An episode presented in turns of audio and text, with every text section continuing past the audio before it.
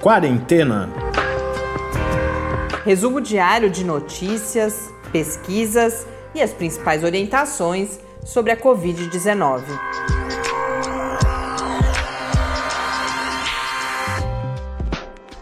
Quarentena, dia 144.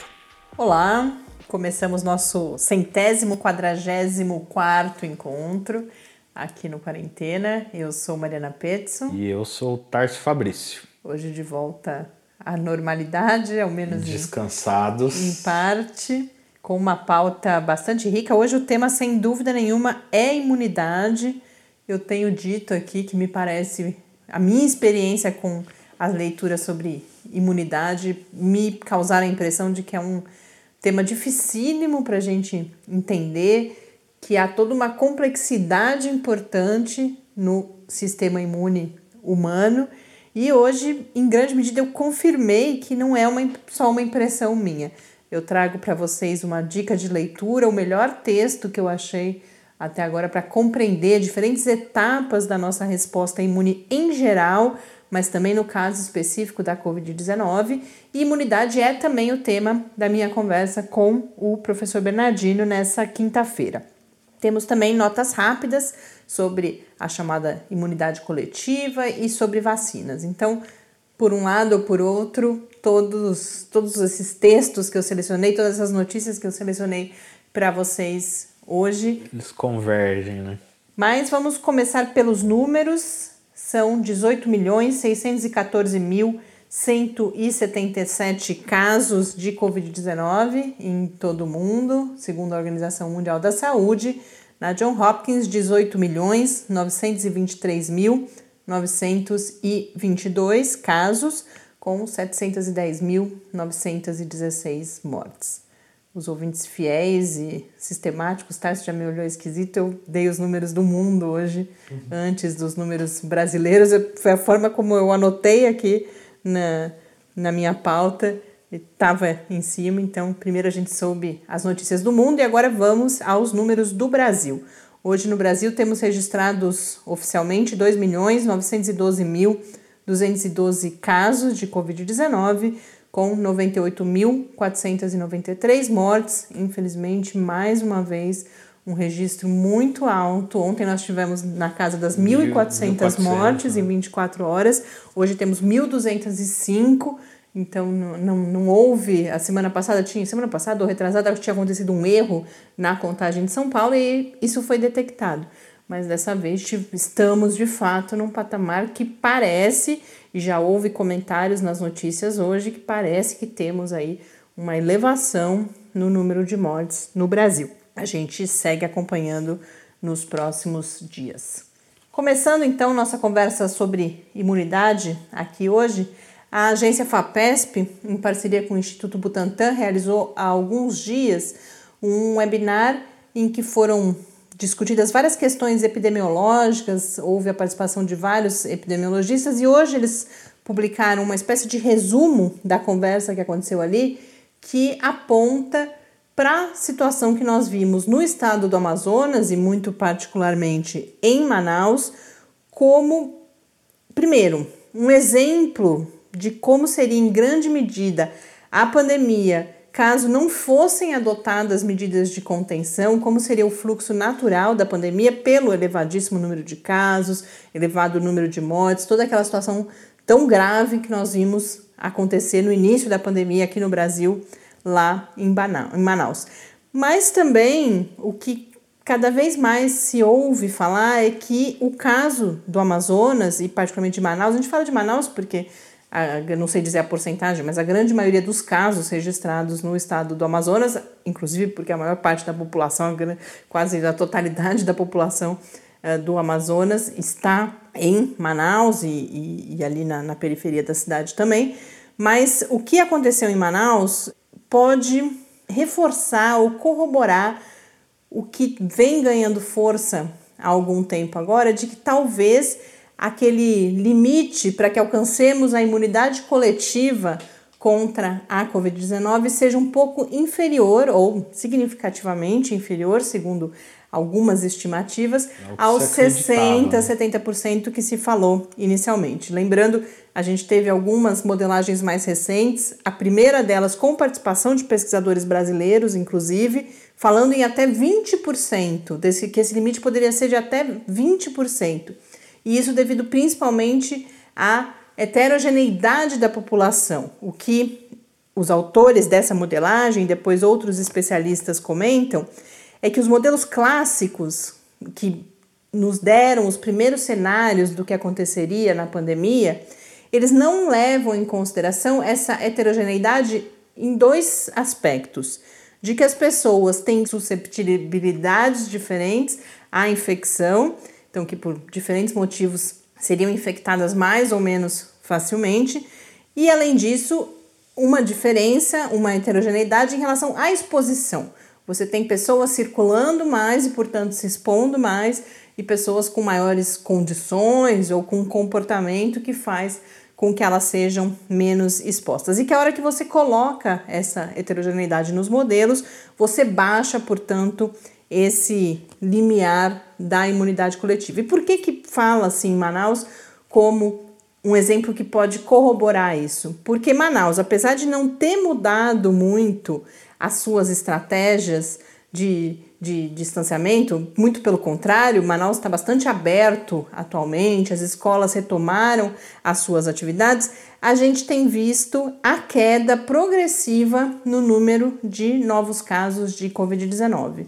E que, bom, Manaus obviamente tem uma taxa de infecção que é mais alta, uma das mais altas do país. A pesquisa Epicovid, por exemplo, detectou isso e uma das pessoas que participou desse webinar da FAPESP foi justamente um dos responsáveis pela Epicovid. Ainda não estamos falando de 20%, mas é, é algo próximo disso. Mas os casos não param de cair, que a única explicação, ou uma das únicas explicações, seria que já há uma maior resistência por imunidade coletiva à continuidade da pandemia. Agora, o que é muito importante a gente dizer nesse texto, imagino que ele reflita o que aconteceu no, no webinar, os, todos os pesquisadores são enfáticos em dizer que o, eles não estão dizendo que perseguir a imunidade coletiva pela não adoção de medidas de contenção, contenção seja uma alternativa. Um deles formula exatamente dessa forma: olha, isso não é uma proposta, o que estamos conversando aqui, é a constatação de uma tragédia. E a gente tem que perceber e aprender com essa tragédia. Então, ele, eles colocam, por exemplo, que para a cidade de São Paulo, para o estado de São Paulo, a gente até parece estar se aproximando de uma situação semelhante a essa de Manaus, mas que isso não é verdade para o interior. E se a gente pegar 20%, se, se falarmos nessa taxa de 20%, estaremos falando em 8 milhões de pessoas infectadas no estado de São Paulo. Nesse momento, a gente está em 600 mil. Então, como que nós vamos chegar em 8 milhões nessa taxa de mortes que a gente, que a gente É, tem? exatamente. E, e- e isso é uma coisa a se pensar. Manaus alcançou esses 20% aí com um custo muito alto. Muitas pessoas morreram. Então, isso deve ser levado em conta também, né? Quando, quando se pensa em qualquer possibilidade de se discutir estratégias de alcançar esse tipo de imunidade. É um custo muito alto. Muitas vidas são perdidas. Então, se a gente precisaria de 8 milhões de pessoas Infectadas, né? infectadas em São Paulo, imaginem o número de mortes que a gente teria para quando teria ou vai ter, né, a gente nunca sabe, quando a gente bater nesse número de 8 milhões de infectados no estado. Até porque aí você tem que pôr a outra variável na equação, que é a disponibilidade de leitos. Se você não faz nada, aí faz sentido toda essa questão de baixar a curva para não esgotar o sistema hospitalar, justamente. Não basta isso, a gente tem falado isso bastante aqui, professor Bernardino principalmente, mas é também uma medida importante. Se a gente deixa a pandemia fora de controle, você perde, você satura, que foi o que aconteceu em Manaus, justamente, o, o, sistema de saúde não aguenta, e aí você leva ainda mais uma mortalidade que já é bastante alta. Então, esse tipo de pesquisa, esse tipo de conhecimento, ele é importante enquanto conhecimento, mas também, por exemplo, para a gente pensar em estratégias de vacinação, em outras formas de alcance da imunidade coletiva, que não não fazermos nada, deixarmos todo mundo na rua se infectando e inevitavelmente morrendo devido à Covid-19. Temos duas notícias rápidas sobre vacina que nem são tão importantes, mas estão ganhando visibilidade, então achei importante situar vocês aqui do que estamos falando. A gente tem publicações várias de resultados de estágio pré-clínico, ou seja, pesquisa em animais de vacinas que já estão em sua fase 1, 2 ou até mesmo 3. Então, os resultados que vocês virem noticiados, eu já vou dizer quais são, são resultados obtidos já há bastante tempo, mas que só agora foram publicados e por isso estão ganhando alguma visibilidade. Então, a gente tem a vacina da Moderna, que é fabricada nos Estados Unidos, que está começando agora um teste clínico de fase 3 em 30 mil pessoas, a gente falou sobre isso, e teve ontem resultados de um estudo em ratos, publicado na Nature, resultados positivos em todos os casos. Nesses modelos animais, essas vacinas impediram a infecção ou o agravamento da infecção, então são sem dúvida nenhuma resultados bons, mas repito, são resultados antigos que inclusive embasaram para os grupos de pesquisa a solicitação e depois a aprovação pelas agências regulatórias dos estudos clínicos de fase 1, 2 e ou 3. Quem também teve resultados publicados foi a vacina da Johnson Johnson. Essa de fase 1, 2, ela está, no caso de teste clínico, na fase 1, 2, e teve publicados resultados na Nature, isso já há mais dias, no dia 30, com bons resultados em um teste pré-clínico em macacos e a vacina de Oxford, no mesmo dia, também teve os seus resultados da fase pré-clínica, também com macacos, publicados na Nature. Então, é só isso, são esses. Mas que, para quem pesquisa, é importante que tenham acesso agora em periódicos, esses artigos passaram pelo devido processo de revisão por pares e ajudam a comunidade científica a entender por que, que há tanta, ou, ou se é justificada a expectativa de que em breve tenhamos resultados positivos de fase 3 de estudos de eficácia dessas vacinas.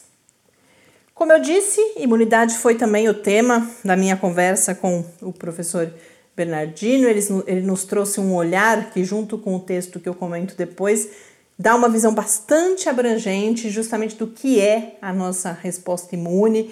Eu, como eu falei, eu tinha impressão, a gente na escola ouvia muito, para mim, sistema imune, acho que antes da pandemia era muito glóbulos brancos, uhum. anticorpo, vai lá ou entra aquele elemento estranho, aquele corpo estranho, os anticorpos vão lá, aquela figura do exército, né? Muito uhum, comum a gente exatamente. ter essa representação, mas o que eu estou aprendendo. Não é bem assim. Que é muito mais complicado. Então, Vamos agora acompanhar a minha conversa que eu tive a oportunidade de ter mais cedo hoje com o professor Bernardino, justamente sobre o que é o sistema imune, especificamente no caso da Covid, quais são as principais questões e, inclusive, alguns pontos específicos, como, por exemplo, a gente começa, começa a ficar mais frequente aqui no Brasil o registro de possíveis reinfecções, né? Pessoas que já teriam sido infectadas, se curaram e voltaram a ter Covid-19. Ele explica pra gente com mais detalhes do que se trata esse tipo de relato. Vamos então acompanhar. Perguntas e respostas sobre a Covid-19. Professor Bernardino, uma satisfação estarmos aqui juntos de novo. Hoje eu proponho que a gente fale sobre algo que a gente já vem trazendo no quarentena como uma questão que não é de simples compreensão, que é justamente como que o nosso corpo reage ao SARS-CoV-2, ao novo coronavírus. A gente sabe que é um vírus novo, que surgiu aí há alguns meses, a sua própria origem ainda não está completamente estabelecida, mas queria que a gente começasse justamente falando dessa novidade. O que significa e como que isso vai determinar a forma como o nosso corpo responde ao novo coronavírus, essa característica de novidade. O que, que a gente pode falar sobre isso? Olha, é muito interessante isso, Mariana, porque ao longo da, da evolução da espécie, o nosso sistema imunológico ele evoluiu para se defender dos patógenos que normalmente nos agridem. Eventualmente, surgem novos patógenos que exigem novas adaptações do nosso sistema imunológico. Só que os seres vivos menos complexos, como é a questão da estrutura de um vírus, por exemplo, que é de baixa complexidade, eles conseguem evoluir mais rapidamente do que nós, que temos uma complexidade celular maior. Então, o que, que acontece? Esses novos patógenos costumam é, sofrer determinadas mutações adaptativas a interesse da própria persistência da espécie deles, e que na hora que eles afetam o nosso organismo, eles podem pegar o nosso organismo de surpresa, de modo que o nosso organismo ainda não tem nada estruturado ou evoluído o suficiente para enfrentar essa novidade. Então, provavelmente, esse novo coronavírus traz isso. Ele é um vírus que ele consegue enganar o nosso sistema imunológico, de modo que os sistemas tradicionais que nós temos de defesa contra os patógenos, de uma maneira geral, eles parecem não servir adequadamente contra o coronavírus. Então, o coronavírus tem mecanismos evolutivos que conseguem é, pegar o nosso sistema imunológico, escapar dele e ainda usar o nosso sistema imunológico a favor dele e contra nós. Então, parece que o nosso sistema de defesa ele já tem uma aprendizagem acumulada ao longo da nossa evolução como espécie, é uma aprendizagem que ainda não serve contra o coronavírus, como já serve para uma série de outros patógenos com os quais nós já estamos acostumados a conviver. Então, nesse momento, cria uma, uma, uma reação imunológica, uma relação entre nós e o vírus do ponto de vista imunológico diferente e que o nosso organismo ainda não tem preparo evolutivo para lidar com isso. E isso está criando algumas dificuldades em relação à nossa compreensão científica sobre a relação do nosso organismo com o coronavírus, porque isso é uma novidade, né? E ao mesmo tempo, isso tem favorecido o coronavírus na relação dele com o nosso organismo, é, de modo que é, o nosso sistema imunológico vai ter que desenvolver uma nova aprendizagem evolutiva é, para lidar com o coronavírus e talvez com outros patógenos que vêm surgindo novamente é, como doenças emergentes.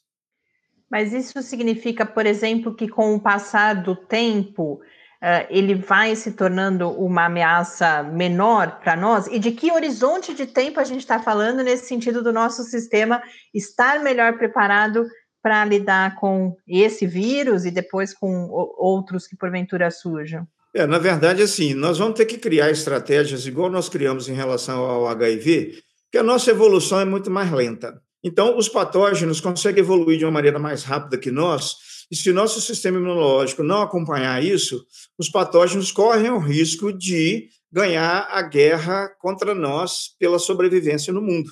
Né? Então, nós vamos ter que usar é de ciência e tecnologia para conseguir vencer isso. O caso do HIV foi isso. O HIV era uma doença que não, o vírus não existia no mundo.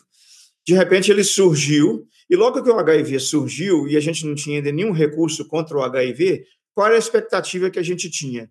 Que o HIV ia selecionar a espécie humana entre pessoas naturalmente resistentes e pessoas que não tinham essa resistência natural ao HIV, de modo que quem tivesse resistência natural ao vírus ia sobreviver, não é? e quem não tivesse ia ser extinto, e nós teríamos uma espécie humana com uma nova conformação imunológica que conseguiria é, resistir naturalmente ao HIV.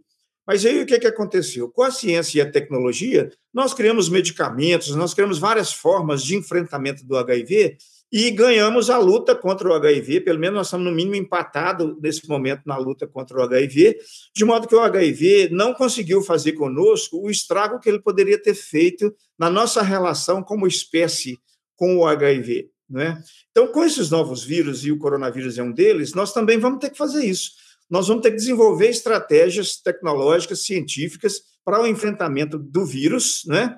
porque é, eles evoluem mais rápido do que nós, e, e se nós esperarmos pela nossa evolução, nós vamos passar por uma seleção natural.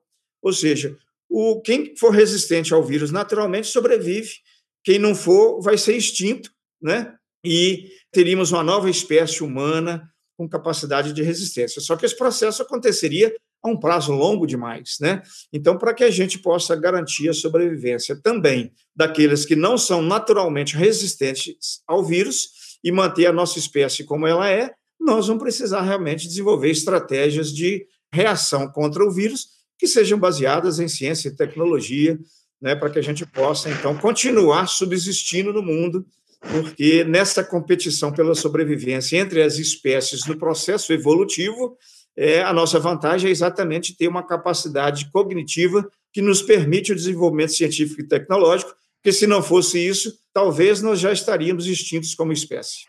Professor, e aproveitando que você falou daqueles naturalmente resistentes e os outros que não apresentam essa resistência, essa perspectiva evolutiva pode nos ajudar a compreender também por que, que pessoas, por exemplo, com diferentes origens étnicas respondem diferentemente ao vírus, ou pessoas até mesmo em diferentes lugares do mundo.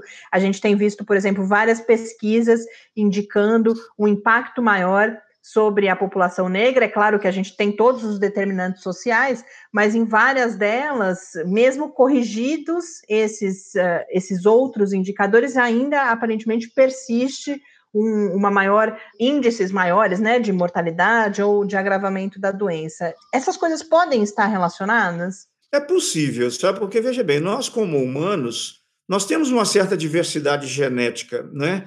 Os orientais têm uma característica genética que é diferente dos africanos, que é diferente de nós, que vivemos aqui nas Américas. Então, na verdade, é, há, uma, uma, mistura, mas há também uma certa diversidade genética, né? Essa diversidade genética foi construída à luz de, é, do local onde cada, cada um de nós evoluiu ao longo do, do processo evolutivo da espécie, de modo que temos entre nós algumas características genéticas diferentes e que no sistema imunológico isso pode ser influente, né? Então é possível que determinadas é, é, pessoas, características étnicas, né, de genética diferentes, podem reagir de maneira diferente diante do coronavírus, né?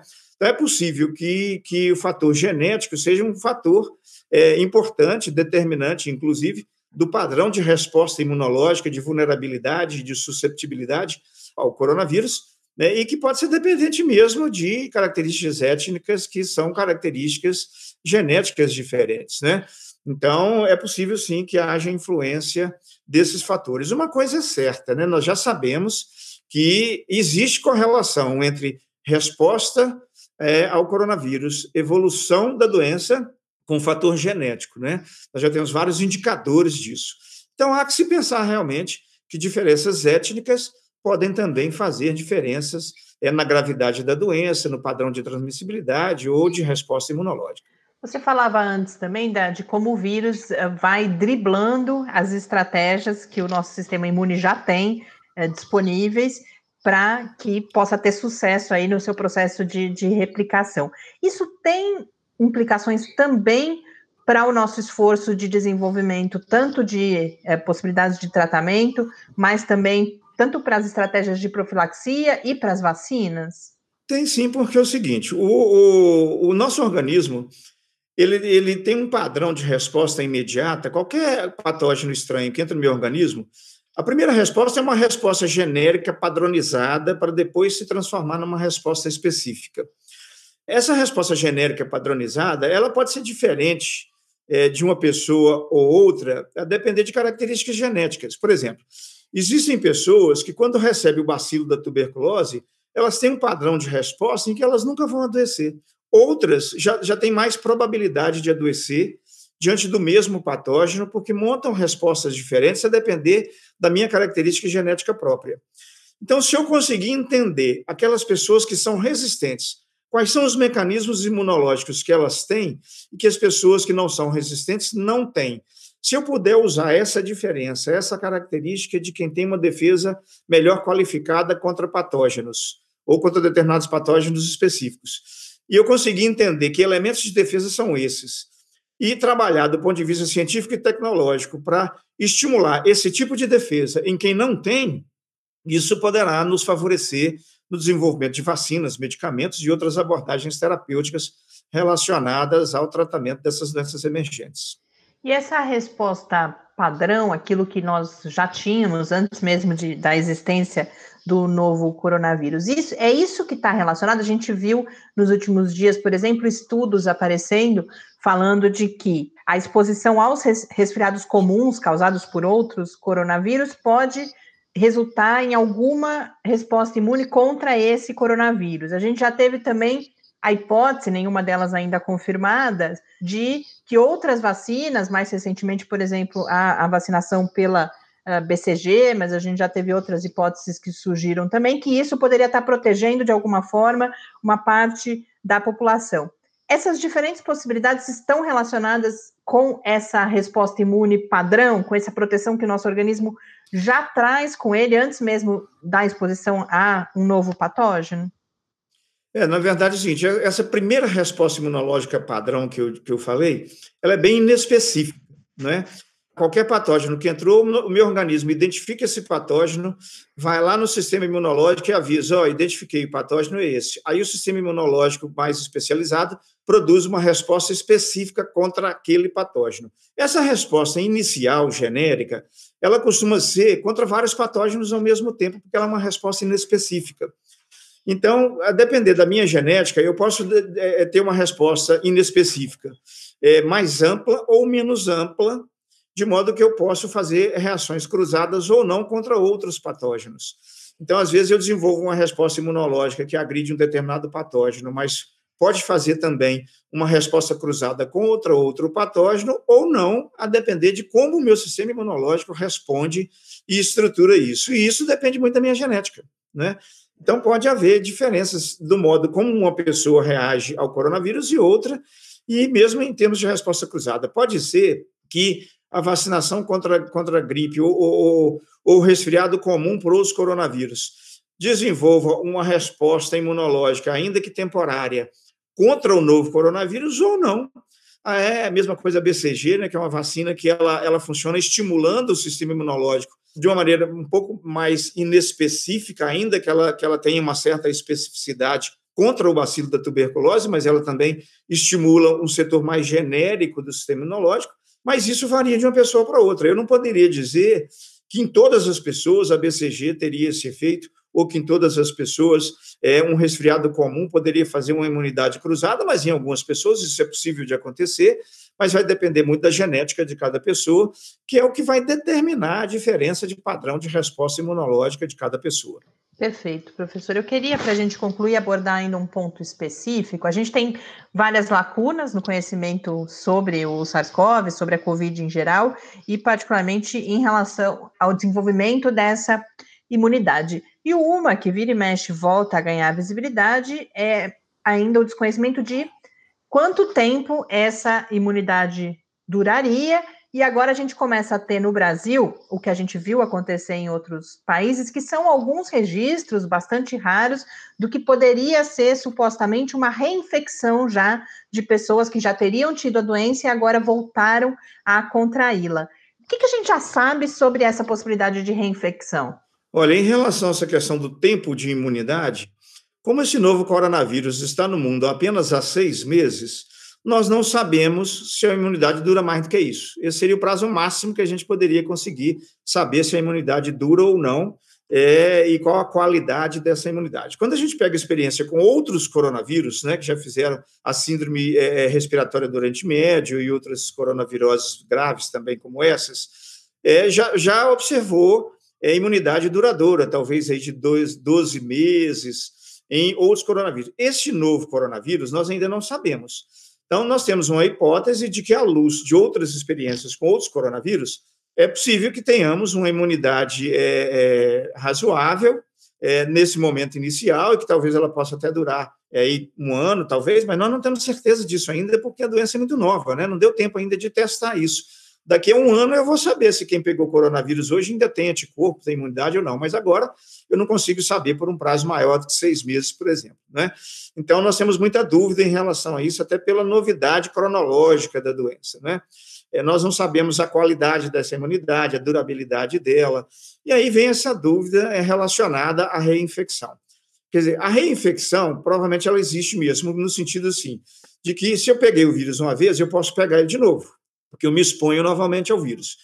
A questão não é essa, a questão é o seguinte: se eu pegar o vírus de novo, eu vou adoecer novamente? Porque pegar o vírus eu vou. Né? Eu peguei hoje, posso pegar ele amanhã, posso pegar ele mês que vem. A questão é a seguinte: é se agora eu peguei a primeira vez e eu fiquei definitivamente imunizado, e se eu pegar de novo eu vou adoecer ou não? Essa é a dúvida. Então, nós acreditamos que a probabilidade de um indivíduo adoecer mais de uma vez com o coronavírus, principalmente na mesma epidemia, essa probabilidade deve ser muito baixa porque essa imunidade que é, que é formada, né, pelo menos à luz de outras experiências com outros patógenos que nós temos, essa imunidade que é formada logo no início da fase mais precoce da infecção, costuma ser uma imunidade bastante eficiente, é no sentido de proteger por um prazo aí razoável é, da infecção, né, contra a, a, o vírus. De modo que a hora que eu adquirir o vírus novamente, a minha imunidade já vai responder logo e eu não vou adoecer novamente. Provavelmente isso que acontece. Agora, nós temos visto alguns relatos aí que supõem que a pessoa teve coronavírus e adoeceu, teve de novo e adoeceu novamente. Nós precisamos estudar melhor isso para saber o que está por trás disso. Né? Isso pode ser problema genético específico da pessoa, pode ser alguma comorbidade, outro fator imunológico que a pessoa tenha e que favoreça isso. Isso pode ser nada disso, pode ser persistência do vírus. Na primeira resposta, eu diminuo muito a carga viral, aí eu melhoro clinicamente.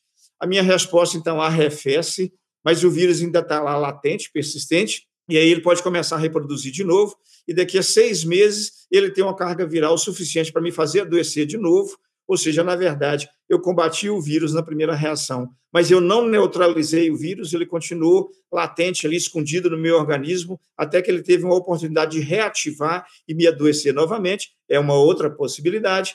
Pode ser que o seguinte, que exista alguma mutação no vírus dentro da própria epidemia, de que eu pego um vírus agora, adoeço, monto uma resposta imunológica, daqui um tempo eu pego de novo, mas é um vírus já mudado e aquela minha resposta imunológica já não serve mais, ele pode me adoecer de novo. Então nós temos que estudar melhor isso. Primeiro, nós temos que ter certeza de que foi reincidência da doença. Né? Se a gente chegar na conclusão que foi reincidência da doença, nós vamos ter que estudar então o que está por trás disso. São mutações virais, são latências virais, em que o vírus não foi eliminado do organismo, mas baixou a carga viral e depois subiu de novo. É um problema genético específico de algumas pessoas, e, e, na maioria das pessoas isso não aconteceria. Nós vamos ter que estudar isso para entender melhor o que está por trás desse fenômeno. Mas, de qualquer forma, felizmente, a gente, os registros já feitos são bastante raros, né? É, provavelmente esse é um evento raro. Né? Eu suponho que se o coronavírus né, tiver que repetir a doença na mesma epidemia, que isso seja uma exceção. Né? A gente tem visto isso com mais frequência em profissionais de saúde, por exemplo, que são pessoas hiperexpostas ao vírus. Né? São pessoas que estão expostas a grandes cargas virais e por muito tempo, persistentemente. Então, será que esse fator não é um fator que possa estar colaborando para esse fenômeno? Nós vamos ter que descobrir isso, mas, a princípio, parece que ele é raro. Né? É, se ele não fosse raro, a curva de país nenhum teria declinado, a curva epidêmica teria declinado né?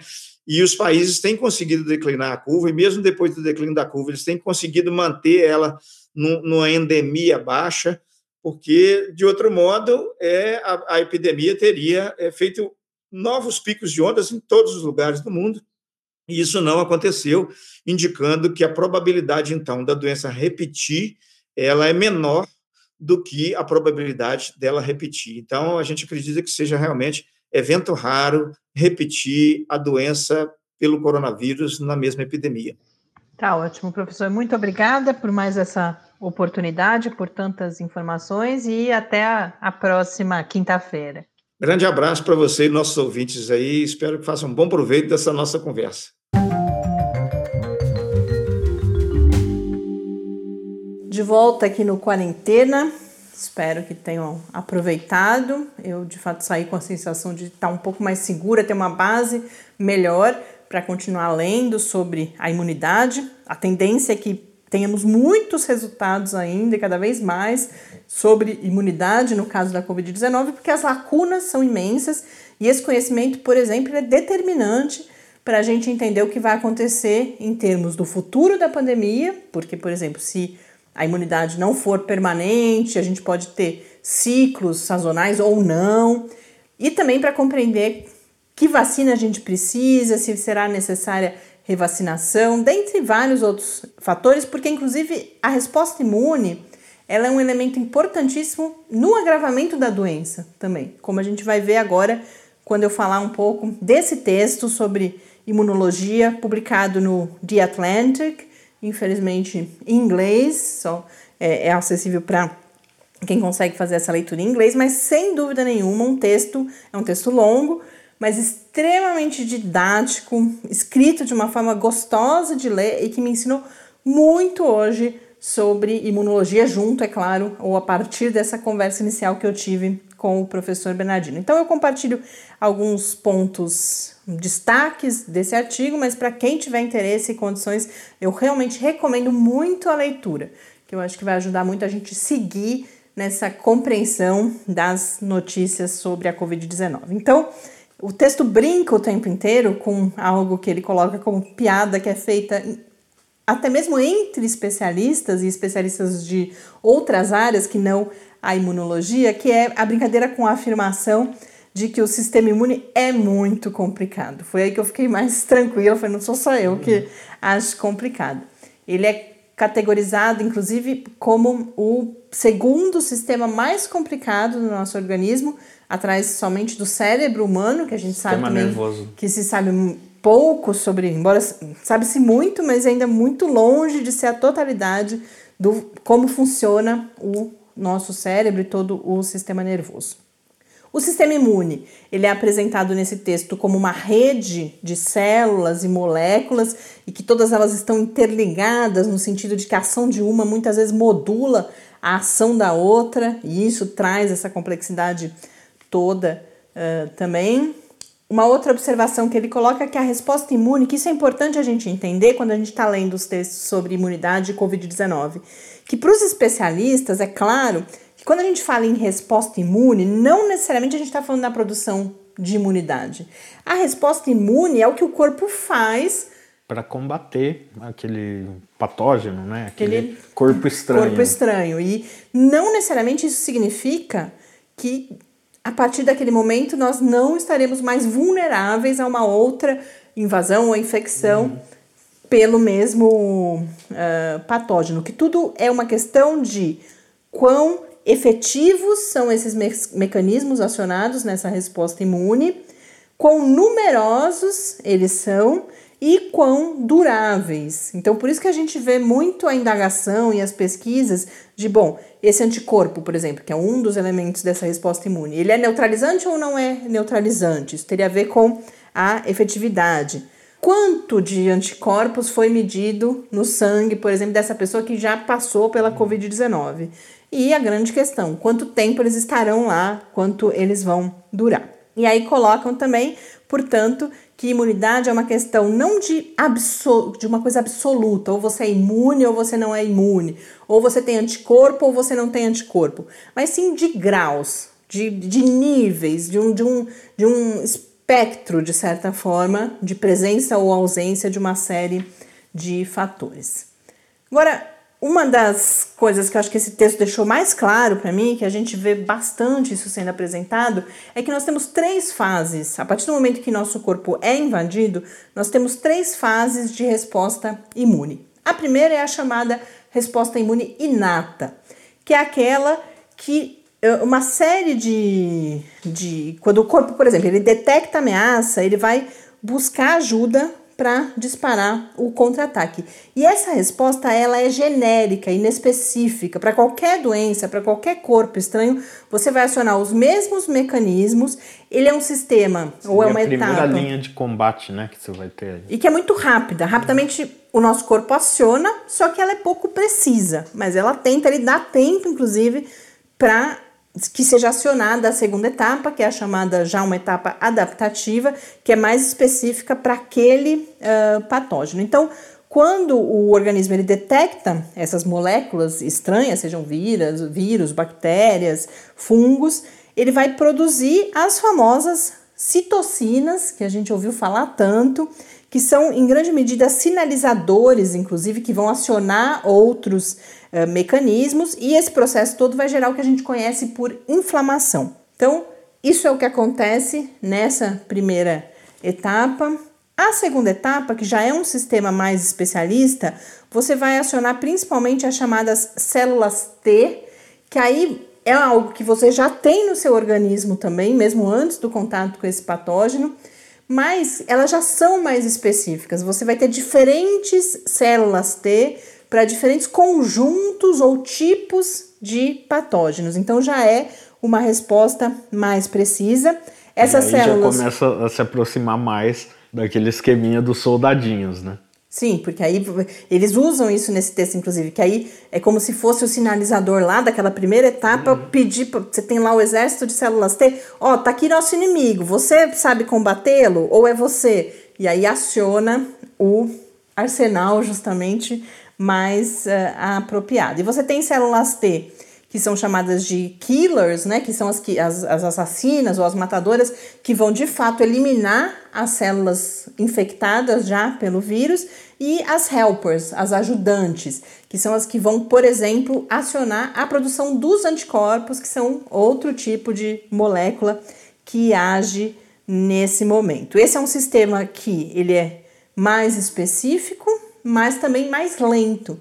Então, por isso que nós precisamos daquela resposta inicial para tentar manter, por exemplo, Sob no caso controle, da, né? da Covid-19, manter o vírus ali nas nossas vias aéreas superiores, não permitir que ele vá para os pulmões, que tinja inclusive outros tecidos. A hora que você começa a ter falhas ou lentidão em todo esse processo, é que você vai tendo agravamento por vários fatores, dentre outros, porque o vírus vai chegando, vai se replicando e vai chegando em mais tecidos.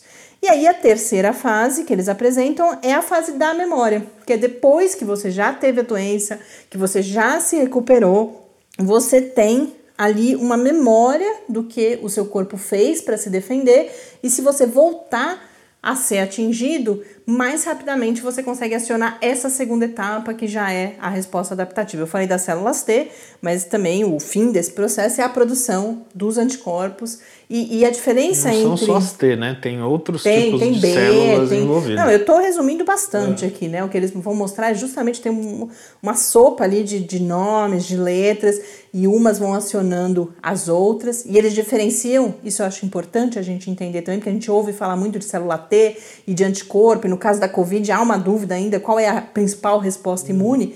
As células T em geral, elas matam as nossas células já infectadas e os anticorpos eles impedem que o vírus nos infecte. Eles são, o Tarso ontem falava da chave fechadura, a gente volta, é como se fosse uma falsa chave, relação de chave fechadura que não é com a célula. É e com, com isso vírus, é você é vai eliminando o vírus do seu corpo sem que ele infecte as suas células e, portanto, sem que ele tenha condições de seguir é, se replicando e, portanto, agravando a doença. A questão que chegamos a uma outra parte do texto é que todo vírus, para ser bem sucedido, ele tem que ter truques para enganar o nosso sistema imune. O professor Bernardino falou sobre isso na entrevista e aí eles vão detalhar aqui diferentes mecanismos que o COVID-19 parece ter, o SARS-CoV-2, né, o vírus que causa a COVID-19, parece ter para enganar. Um deles, por exemplo, é atrasar aquele, aquela, aquela resposta inicial, aquele sistema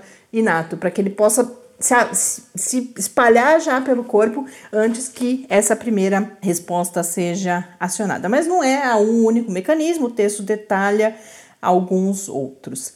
E aí, já caminhando para o fim, o que é bastante interessante, ele vai falar da questão da duração, é, para a gente ficar tranquilo, ou um pouco mais tranquilo. Ele vai falar, por exemplo, que algum declínio no número de anticorpos é esperado, porque depende de que anticorpo você está falando.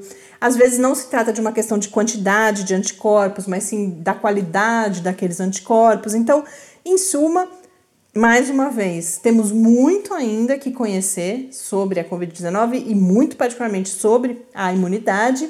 E aí, dois, dois últimos registros desse texto muito interessantes. Um deles, que dá título ao texto, inclusive, é que a imunologia é onde a intuição vai morrer.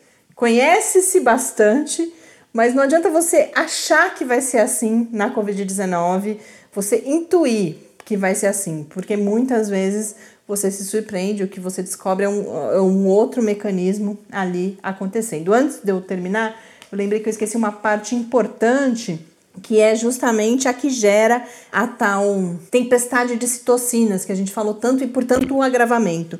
Porque como eu disse, o vírus ele tem os truques para driblar o nosso sistema imunológico e quando o nosso sistema imunológico não consegue derrotar o vírus, ele não para de tentar. Uhum. Ele continua tentando e aí você vai tendo essa resposta exagerada e esse combate, ele é um combate que é agressivo para o nosso corpo também. Então, o sistema imune, tentando nos defender, ele pode vir a nos agredir. E aí é que a gente tem o agravamento, uh, tudo que a gente tem já falado bastante aqui. E a última coisa muito interessante, a gente, por exemplo, essa questão do, da reinfecção, parece uma coisa esquisita, e outros fenômenos raros, eles mostram que é uma questão de probabilidade, inclusive. Como a gente tem uma pandemia muito grande, quando você tem doenças mais restritas, você vai encontrar muito mais a resposta padrão, aquela resposta que é mais comum. Mas quando você tem muita gente doente, você começa a ter alguns fenômenos muito raros por probabilidade. E esse pode ser, por exemplo, essa pode ser a explicação da reinfecção, que, como também o professor Bernardino disse, e como a gente sabe, é um fenômeno bastante raro, e aí é importante só a gente pesquisar para compreender em que casos que isso acontece. E circunscrito em alguns grupos um pouco específicos, né? Por enquanto, os casos que a gente vê já alguns é, relatos. Principalmente, por exemplo, o é, Bernardino falou isso, os profissionais, profissionais de saúde, saúde né? Estão muito expostos, então acabam pela essa questão de, de, probabilidades, etc., tendo uma chance maior até de, de que ocorra alguma, algum fenômeno como esse de uma reinfecção. Bom, eu tinha mais é, é, um outro texto, mas esse eu guardo para amanhã. A Nature publicou um texto pensando possíveis cenários futuros para a pandemia, e aqui também a gente tem bastante relação com o sistema imunológico, imunidade. Então a gente vê que é, é realmente uma área que é importante a gente conhecer cada vez mais. Mas a gente já está bastante longo aqui esse episódio de hoje, então eu me despeço e fico. Ah, não, me despeço não. Tinha tanto assunto que eu esqueci duas coisas importantíssimas. O e-mail é o podcastquarentena.gmail.com ou no Twitter, em QuarentenaCast. E o texto da The Atlantic que eu comentei e as outras notícias abordadas hoje aqui no Quarentena, a gente disponibiliza lá no site do Lab, em www.lab.fiscar.br barra quarentena news. Espero que tenham aprendido um pouquinho também, se familiarizado um pouco com essa área que, além de complicada, agora que eu estou entendendo um pouquinho mais, começa a me parecer bastante encantadora também. Espero que tenham gostado. Acho que foi mais fácil, né? Menos cansado. Cérebro mais funcionando um melhor. pouco melhor. Grande abraço, gente. Até amanhã, sexta-feira, em mais um encontro aqui no Quarentena. Até amanhã e fique em casa.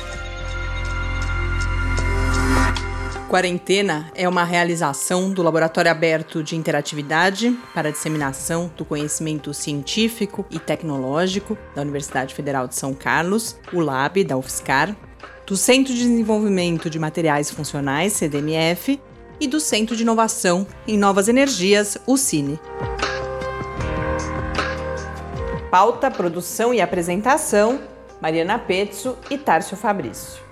Arte e design de Henrique Mateus. Desenvolvimento web, Eduardo Martins. Edição de áudio, Lucas Stefanuto. Apoio Fundação de Amparo à Pesquisa do Estado de São Paulo.